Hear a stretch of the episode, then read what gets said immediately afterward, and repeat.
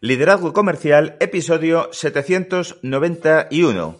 Muy buenas tardes, muy buenos días o muy buenas noches, según la hora a la que nos estés escuchando. Bienvenido a Liderazgo Comercial. Y dentro de Liderazgo Comercial, al programa EDN, Escuela para Dueños de Negocio.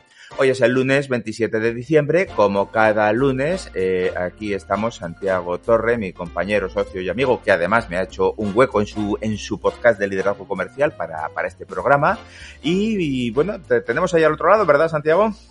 Aquí estamos, Pedro. Ya mm, no nos ha tocado la lotería. Yo confiaba en el 22 de diciembre, pero nada, nada, nada. No nos ha tocado la lotería. Así que nada, eh, aquí estamos al pie de cañón, ya cerrando el año, cerrando el 2021 y esperando con mucha ilusión al 2022. Que, bueno, vamos a ir como una moto. De hecho, ya tenemos inscripciones para el, el programa EDN, el programa que empezamos el 17 de enero. Y ya sabéis que si queréis ser parte de ese programa, si queréis dar un salto de calidad en vuestro negocio, si estáis al frente de vuestro emprendimiento, de vuestro negocio, tenéis equipo, es un, programa en el que os vamos a ayudar durante 14 semanas, desde el 17 de enero al 25 de abril. Os vamos a ayudar a paso a paso con herramientas, con apoyo, con acompañamiento, a que deis un gran salto de calidad en la gestión de, vuestra empresa es imprescindible. Y además, y además tenemos también otra noticia, y es que además de esa masterclass que, que, os ofrecimos el pasado día 10 de diciembre, vamos a hacer otra, otra masterclass el día de enero, siete días antes. Y, pero no vamos a repetir tema, vamos a hablar de otra cosa. Vamos a hablar de pensamiento estratégico, ¿verdad? Y el pensamiento estratégico, después de haber hablado de lo que es el día a día del empresario y de cómo la gestión, ¿qué nos va a aportar el pensamiento estratégico, Santiago? Pues todo eso es lo que, lo que van a descubrir. El que, lo quiera saber, que tiene que ir a la clase en directo. Ah, se siente, se siente. no, te lo voy a contar. el que quiera va a la clase en directo y verá lo que le vamos a plantear de pensamiento estratégico, pero bueno, que es lo que decías tú antes. Es al final saber hacia dónde vamos a ir, a, dónde, a dónde, nos dirigimos, a dónde, nos, a dónde vamos, para poderlo transmitir a nuestro equipo y establecer las tareas claves y los hitos que nos ayudan a saber si vamos por el buen camino o no. Que luego, como bien dices, el día a día, pues nos lo va a complicar.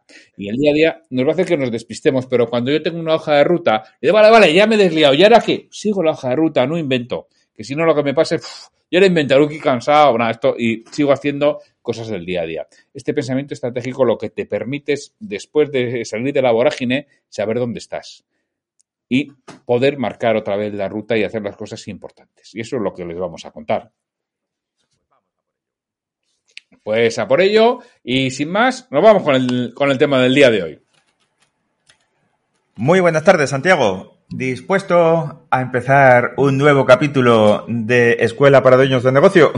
Sí, sí, dispuesto y además creo que vamos a arrancar hoy con bueno, una pequeña mini sección ¿no? de competencias que debe tener un empresario.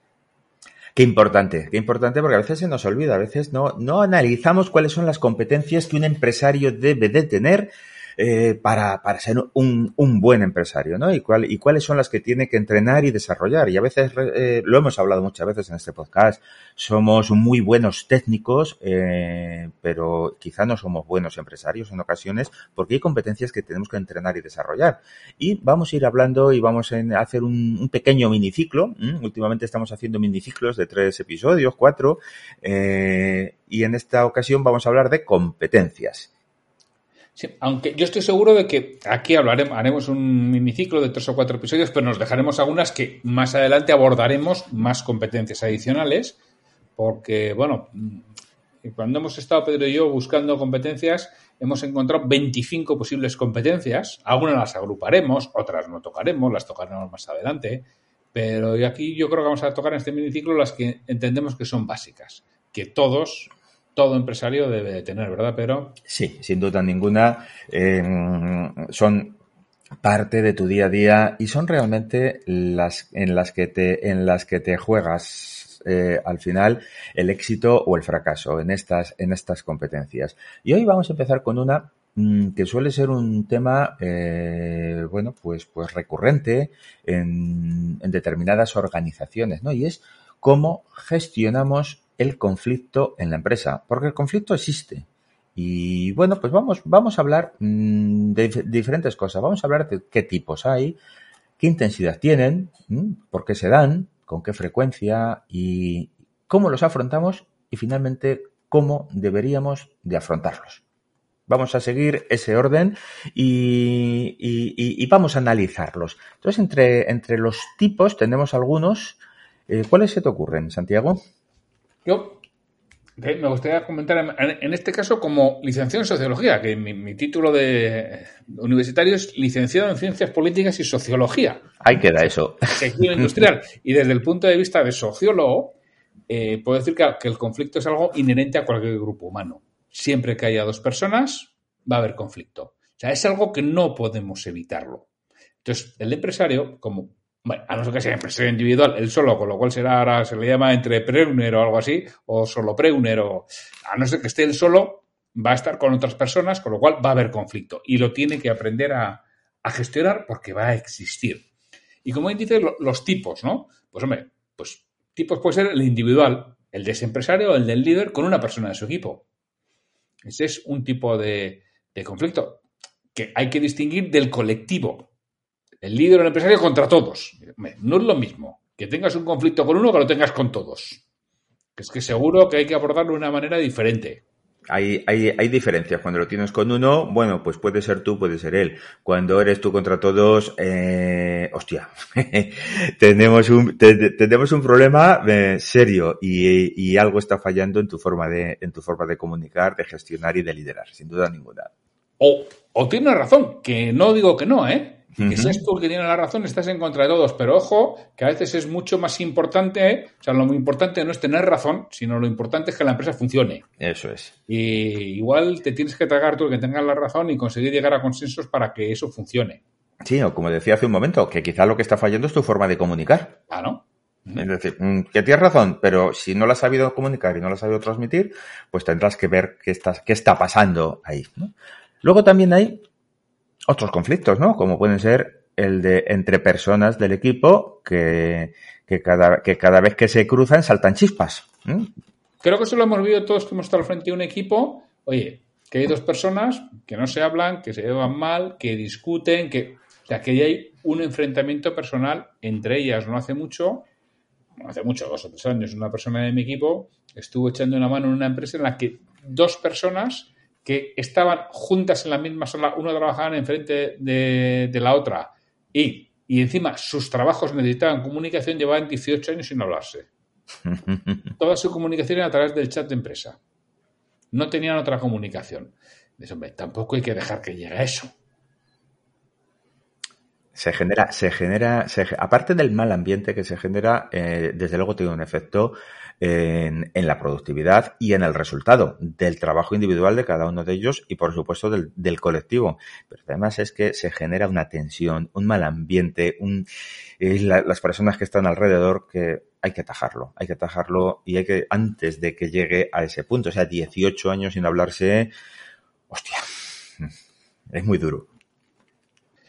También puede haber conflictos de aislamiento de una persona, que la aislamos, y esto, tampoco se debe permitir por muchos motivos, pero también se dan ese tipo de conflictos a veces en las organizaciones.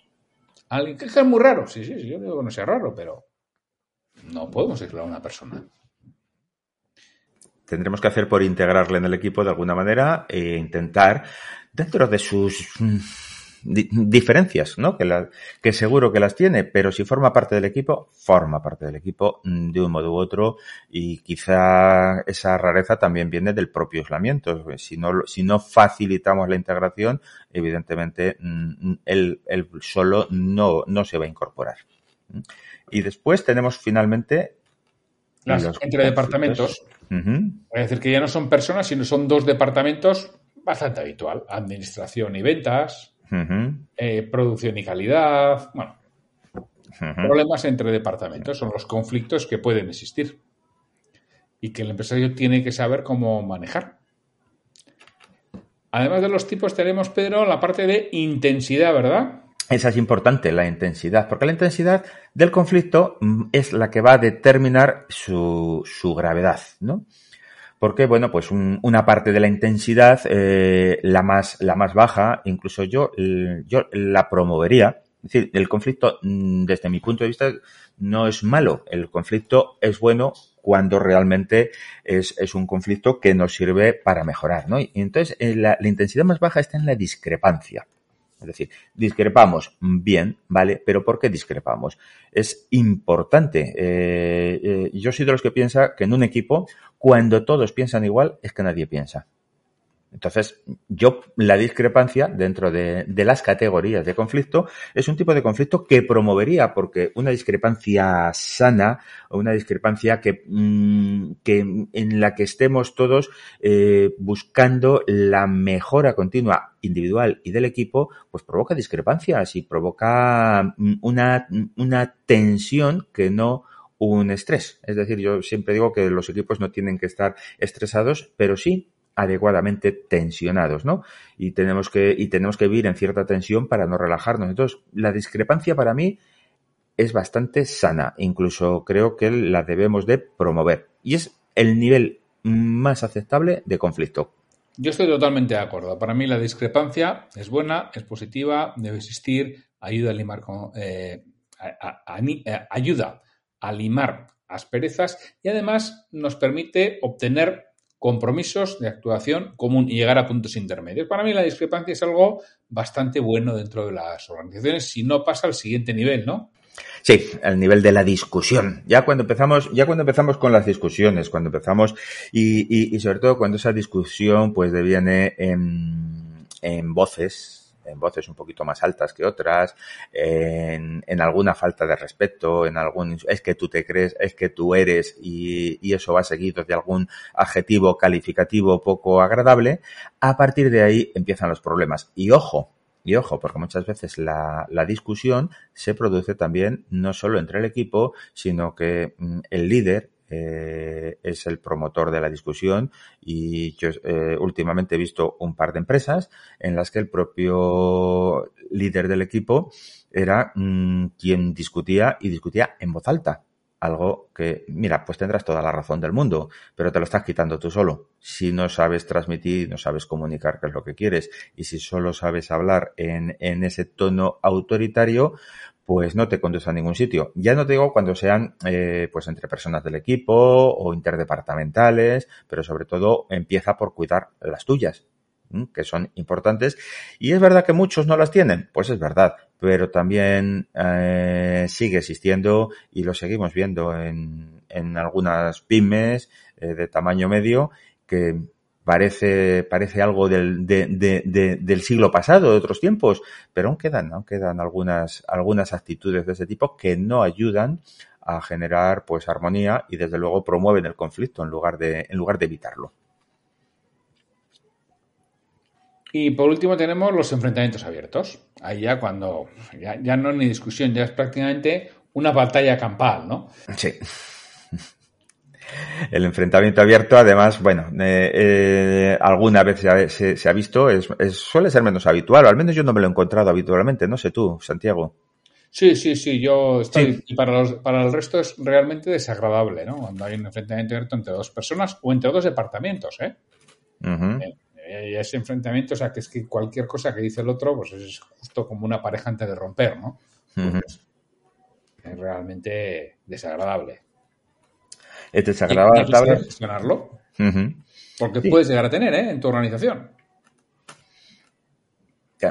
Y, eso habitualmente es... porque no has sido capaz de, cortar las discusiones. Exacto, exacto. Ahí hay, hay, hay que analizar, eh, hemos visto la intensidad, ¿no? Hemos visto que la discrepancia es buena, que la discusión es menos buena y hay que, y hay que analizarla y que el enfrentamiento abierto es, desde luego, el, el, el que debemos evitar eh, bajo cualquier circunstancia. Pero todo esto se da por una serie de circunstancias. La mayoría de ellas suelen ser mala comunicación o malos entendidos. Casi siempre van, van por ahí. No lo hemos comunicado adecuadamente, entonces han entendido otro aspecto. Bueno, vamos a intentar hacer una buena comunicación interna, que es algo de lo que pecan la mayoría de las organizaciones. Correcto. Muchas, muchas eh, de los problemas que se producen en, en, nuestras organizaciones, eh, un 90% de ellas eh, es por necedad. Y un 10% quizá porque no las hemos sabido comunicar, pero sobre todo por necedad, por no saber comunicar, por, por, por, por entender mal, por dar cosas por, por entendidas, eh, por supuestas, en lugar de preguntar. Después hablaremos de cómo, de cómo abordarla. También tenemos las diferencias personales que en algunos momentos pues existen pues por, por múltiples razones, pero, pero hay, hay diferencias que pueden estar basadas, esas diferencias personales, en temas eh, ajenos a la empresa, que han ocurrido fuera del lugar de trabajo, pero que nos las llevamos a la empresa. Sí, sí, además, y pueden ser tan, tan simples porque uno es de un equipo de fútbol y otro de otro, ¿eh? Uh -huh. Uno es de Perico Delgado y otro de Indurain. Aquí se nos nota los años ya. Aquí. Exacto. Y, entonces, bueno, pues lo mismo, hay que saber cortar esas diferencias personales. Eh, también se pueden dar, y además a veces los promovemos nosotros, intereses contrapuestos. Es decir, uh -huh. si yo le pido al de ventas que, que venda más y al de financiero que baje la deuda global de clientes y al de producción que tenga menos stocks, soy yo el que está generando los intereses contrapuestos. Uh -huh. Y por eso se dan esas, esos conflictos. Uh -huh porque les estoy poniendo objetivos antagónicos. No están alineados. Exacto. Y a veces somos nosotros empresarios o directores generales los que los provocamos. ¿eh? También se dan por la escasez de recursos. Claro, cuando los recursos, cuando los recursos son escasos, y fíjate que cuando hablamos de recursos no son solo económicos, pueden ser eh, eh, técnicos o pueden ser de cualquier otro tipo. Claro, si hay escasez de recursos, empieza a haber competencia por acapararlos. Porque yo para hacer mi trabajo necesito, pues, pues, pues tener eh, el, el, el, pues no sé, si, si tenemos un ordenador para tres, que puede ocurrir en algunos sitios, pues, pues, pues cada uno lo que quiere tener el suyo, ¿no? Y, y, y, acapararlo. Entonces, esa acaparación de recursos es la que nos puede llevar también a un conflicto, algo mmm, que se está generando quizá pues por una mala distribución mmm, general de los recursos y de las asignaciones para conseguir eh, pues, pues, pues el, el objetivo final, que de eso hablamos hace unos capítulos, ¿verdad?, sobre eh, cómo asignar recursos y cómo planificarlos. Sí, ahora quiero entrar en, porque se en un bloque que tiene que ver con personas directamente, que puedo empezar por bajo rendimiento, es decir, que porque personas rinden poco, pueden tener problemas con otros, y claro, que están interfiriendo en su trabajo. Y esta es otra de las cosas que el propietario de empresa o el líder de cualquier equipo tiene que abordar esas personas de bajo rendimiento. Si no sabéis lo que pasa, que todos bajan su rendimiento. Correcto. Correcto. Al final, mmm, el, como suelen decir, eh, la, la, fortaleza de una cadena es la misma que su eslabón más débil. Mm. Igual que en los equipos, pues tú que has hablado ahora de Perico Delgado y de, y de Indurain, pues eh, cuando hace una contrarreloj por equipos, eh, pues no recuerdo, creo que es el quinto el que, el que clasifica, ¿no? Con sí. lo cual, el, el, el equipo eh, la velocidad del equipo y la clasificación depende del quinto, no de que tenga cuatro estrellas, ¿eh? Que, que, que, vayan muy deprisa, porque es el quinto al que hay que ayudar a que suba. Entonces, evidentemente, el bajo rendimiento es el tapón que impide crecer a, a nuestro equipo si alguno tiene un, un, rendimiento inferior y otros se pueden sentir pues perjudicados por ello. También tenemos la desidia, ¿verdad?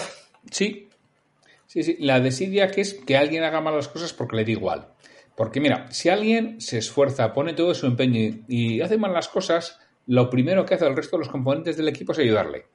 Uh -huh. Otra cosa es que luego ya no, no, evolucione. Le va a pedir al jefe que tome medidas.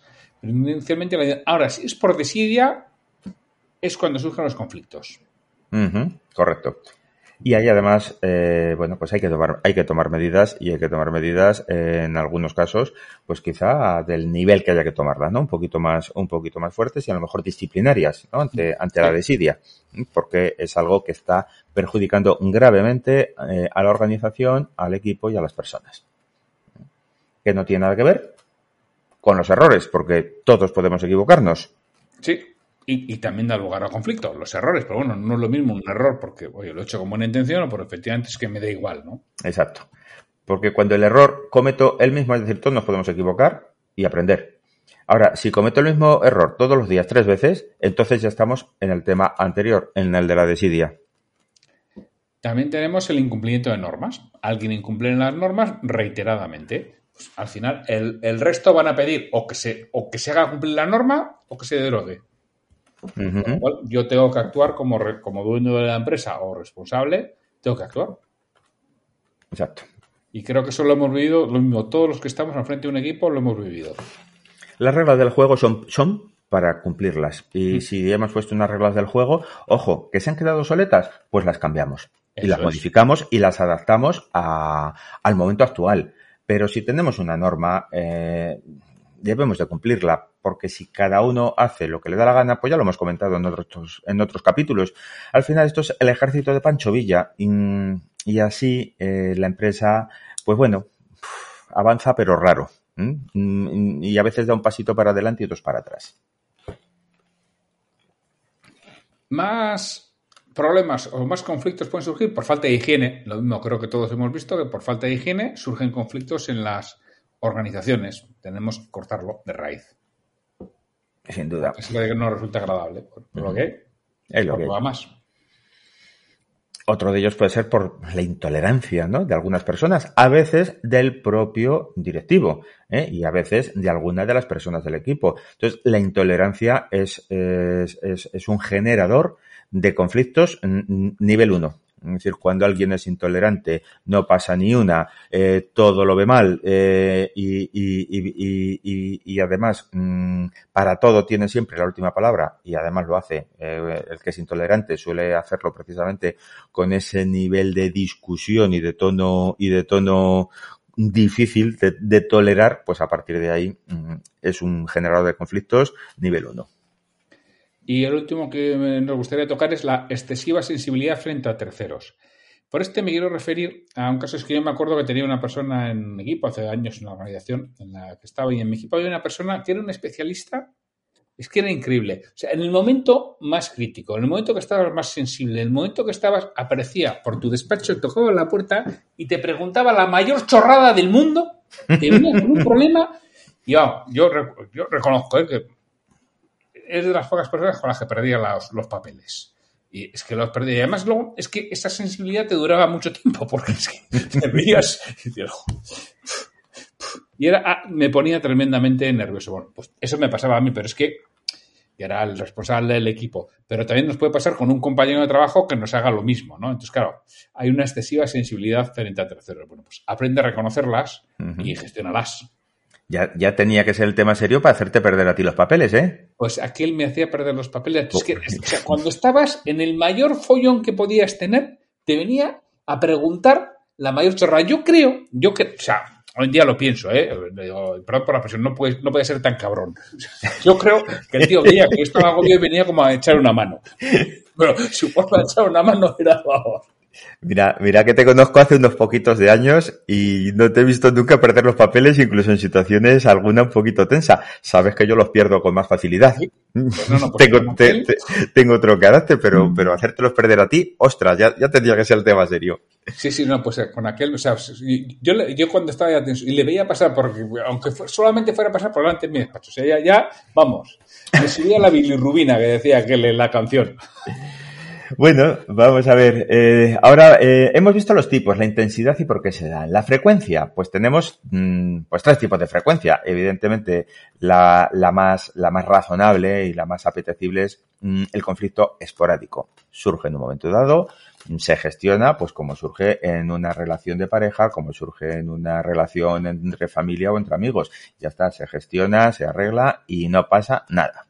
Y mientras no pase de discusión, nada va a pasar absolutamente nada. Exacto. Es, es entre hombres nos damos dos bofetadas y luego nos vamos a tomar una cerveza agarrados del hombro. Ya está. Exacto, ya está. Somos primitivos, que vamos a hacer. Luego también pueden ser los recurrentes, los que se dan siempre ante la misma situación. A estos sí que hay que meterles mano. A estos que siempre están por la misma situación. Ya lo sabemos, hay que ser proactivos. Sí. Es fundamental. Y finalmente están los permanentes, que eso ya, eh, si a los recurrentes hay que meterles mano, a los permanentes eso es un cáncer. O sea, se enquista en la empresa y es un problema muy serio. Con lo cual, los permanentes eh, y a los recurrentes hay que, hay que, es decir, el recurrente se acaba convirtiendo muchas veces en permanente. Sí. Yo para los permanentes siempre recomiendo pedir ayuda externa. Sí. Porque no hemos sido capaces de solucionarlo cuando era recurrente. Correcto. Con lo cual pide ayuda externa, que es que es lo más sano para tu organización. Y por último, vamos a cómo los afrontamos. Pues ¿cómo los vamos a afrontar? Pues desgraciadamente a veces negamos su existencia. Miramos para otro lado, como si no existiera. O minimizamos la importancia. Nada, tampoco es para tanto. Estas son cosas que pasan, pero bueno, tampoco hay que darle vueltas, ¿eh? Y, bueno, pues em, al final eh, el, no, el no ponerlos en su justa medida mm, puede hacer que algunos de ellos se enquisten. También los podemos evitar o ignorar, ¿eh? que es un poco como el negar. Negar es no existe y el otro va, existe, pero va, va. otro problema.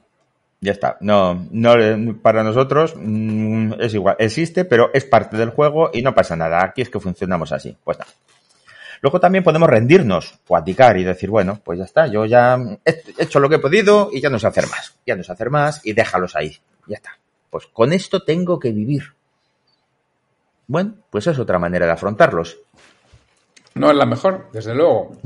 También podemos estar a imponemos la solución. Que ojo, que esto solamente es meter la basura bajo la alfombra. Eso es. No lo soluciona, solo lo esconde. Y luego no veas por qué aparece muy crecido. Entonces, no suele ser lo mejor que seamos nosotros quienes impongamos la solución.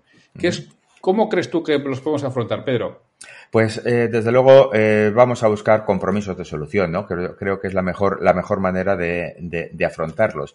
Y para buscar esos compromisos de solución, pues evidentemente tenemos que tener muy claro cuál es la raíz del problema, cuál es el problema crítico. No quedarnos en las actitudes, sino identificar realmente qué es lo que causa el problema y a partir de ahí escuchar ¿eh? mm, para ver las diferentes perspectivas. Ese sería el, primer paso a dar.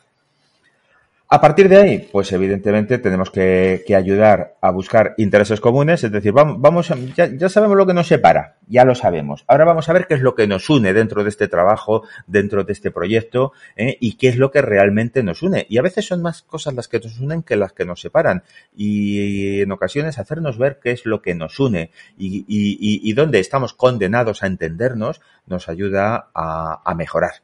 Entonces, una vez que sabemos en qué estamos condenados a entendernos, será más fácil eh, luego limar esas cositas que son las que nos separan. Y para eso es importante, importantísimo, escuchar para comprender desde las distintas perspectivas, porque la realidad no es única. Depende de dónde la estemos mirando, eh, puede ser una u otra. Con lo cual, aprende a hablar con todo el mundo. Y no solamente con todo el mundo, sino aprende a hablar también o sea, no solamente con las personas implicadas, aprende a hablar con las que están alrededor, porque te van a dar una perspectiva diferente. Correcto, correcto. Vale, pues hacemos un resumen. Sí.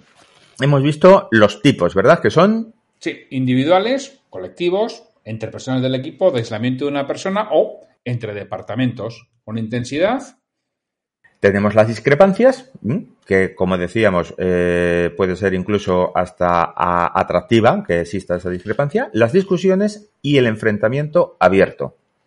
Después se dan por diferentes motivos. Sí, por mala comunicación, malos entendidos, o porque hay diferencias personales, o los intereses sean contrapuestos, hay escasez de recursos, alguien tenga un bajo rendimiento, o errores por desidia, o errores repetidos, porque incumplan las normas, porque falte, falte higiene, porque hay intolerancia, o porque, bueno, hay alguien que nos pone muy nerviosos y nos saca nuestras casillas, ¿no? Como el caso que yo he contado. ¿La frecuencia también tiene importancia en los conflictos? Pues sí, pues, pueden ser esporádicos, que, bueno, pues son, son los más, los, deberían de ser los más comunes, recurrentes, que son los que nos deben de empezar a preocupar, y permanentes, que son los cánceres que se nos quedan en, la empresa y ahí es donde hay que mm, pedir ayuda externa. Y finalmente los afrontamos de diferentes maneras. negamos la existencia, minimizamos la importancia, los evitamos, los ignoramos, nos rendimos o abdicamos, imponemos la solución o buscamos compromisos de solución, que es la que hemos recomendado aquí que, que debes realizar. Bueno, pues todo esto, eh, si en tu empresa existen conflictos, pues ya sabes que eh, te podemos te podemos ayudar, eh, podemos darte pautas para trabajar con, con, el equipo. Y por supuesto tenemos que el próximo día 17 de enero arranca el programa EDN, Escuela para Dueños de Negocio. Si no estuviste en nuestro webinar anterior, el día 10 de enero tienes otra oportunidad para apuntarte y conocer todos los detalles. Apúntate en liderazgocomercial.com, que te esperamos allí. Sí, sí, por lo que fuera no fuiste, ya que ha habido bastantes personas que nos han dicho, incluso algunas que estaban inscritas que no han podido acudir, pues bueno, pues ahí, lo, ahí vas a tener una segunda oportunidad creo que era un programa de Paco Costas, el de aquel de la tele de la segunda oportunidad. bueno, pues tienes la, la, segunda oportunidad. Oye, pues, sin mucho más, mm, nos despedimos hasta el lunes en que hay un nuevo episodio de Liderazgo Comercial. Hasta el próximo lunes y te esperamos. Eh, apúntate liderazgocomercial.com para el lunes 10 de enero el webinar. Un abrazo. Un abrazo.